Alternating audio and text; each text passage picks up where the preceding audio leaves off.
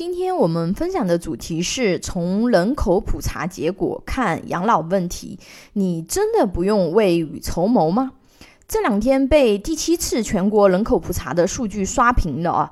三月的时候呢，就说普查结果四月上旬出，结果一直拖到五月中旬才发布。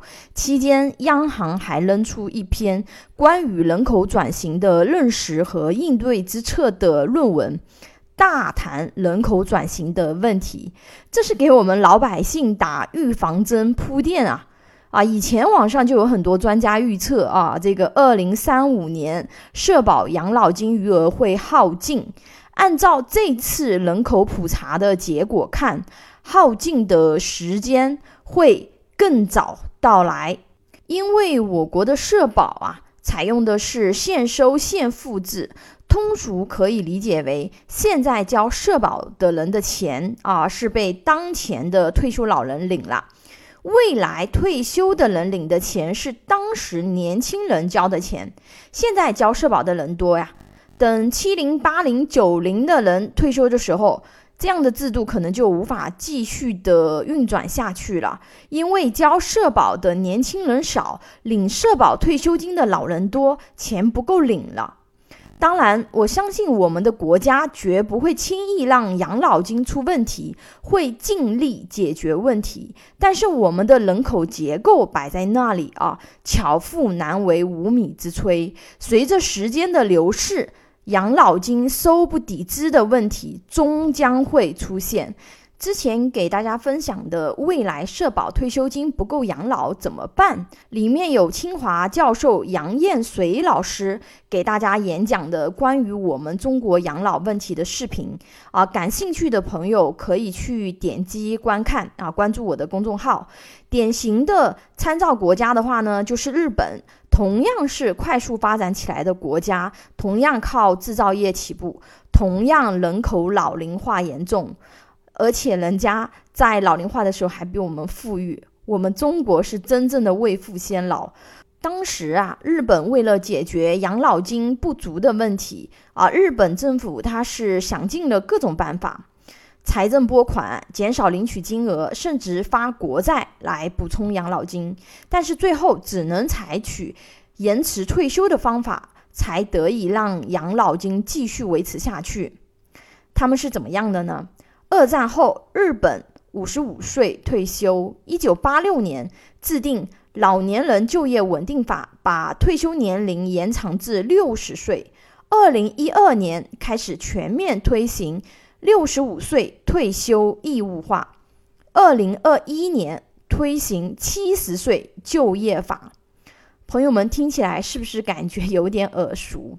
前阵子啊。国家发布了“十四五”规划和二零三五年远景目标建议，其中明确提出要实施渐进式延迟法定退休年龄。根据计划啊，到二零四五年，男女退休年龄均为六十五岁。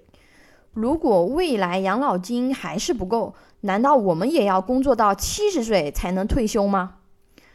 啊，一边是三十五岁就中年危机了，一边是六十五岁延迟退休，中间的三十年拿什么养活自己？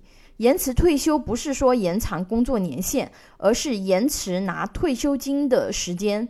在邻近国家里啊，俄罗斯养老金冻结政策已经被延长到十年，对养老金抱有期望的俄国年轻人只剩下四成。日本的下流老人在老年人总数中的占比早就超过了百分之二十。韩国六十五岁以上老年人的贫困率更是接近百分之五十。老龄化加深，谁来给我们养老？社保退休金如果要到六十五岁啊，甚至是七十岁才能开始领取，想要过一个体面的养老生活，基本只能靠年轻的自己。未雨绸缪，并且以后的社保养老金替代率肯定是持续走低的。不太了解这个养老金替代率这个概念的朋友啊，可以点击参看之前的文章分享，里面有详细的讲解。啊，之前有给大家分享过，社保退休金个人部分领取不到十二年，这个很多人都不清楚哦。那这个其实是我们现行的政策。如果按照现在的规则，六十岁退休，我们的养老金个人加统筹部分总共只能领取十二年不到，七十二岁以后只能够领取统筹部分养老金，怎么会够用呢？啊，也就是说，七十二岁以后只能够拿到这个统筹部分的这个钱，是不够生活的。因为根据国际通行标准，想要保障自己的退休能够活下去，养老金替代率至少要在百分之五十五以上。如果说想要保障自己退休后生活水平不下降，养老金替代率至少要在百分之七十。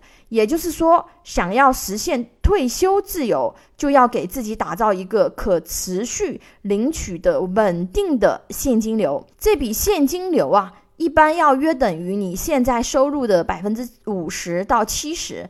这样的话，你再加上一个社保退休金，你的这个生活会比较有保障、有质量。但现实是，很多人都没有被动收入，有被动收入的啊，也不一定是能维持终身的那一种啊。很多被动收入只是表面被动啊，你仍然要去，比如说理财产品啊，你要去选择，也有可能暴雷啊。等老了，未必会有能力去处理。就算你真的能力比较的厉害，但是我们未来的世界的这个变化速度，很多事物它的运行。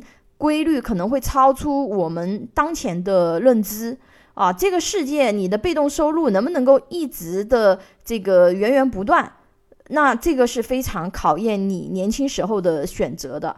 在这个不确定的世界里面，有没有确定性的产品可以保障我们的养老？有的，年金险是一种极端的存在，它有着极强的确定性与安全性，创造自己未来的被动收入。这些或许是非常好的方案，感兴趣的朋友，大家可以看我之前分享的文章。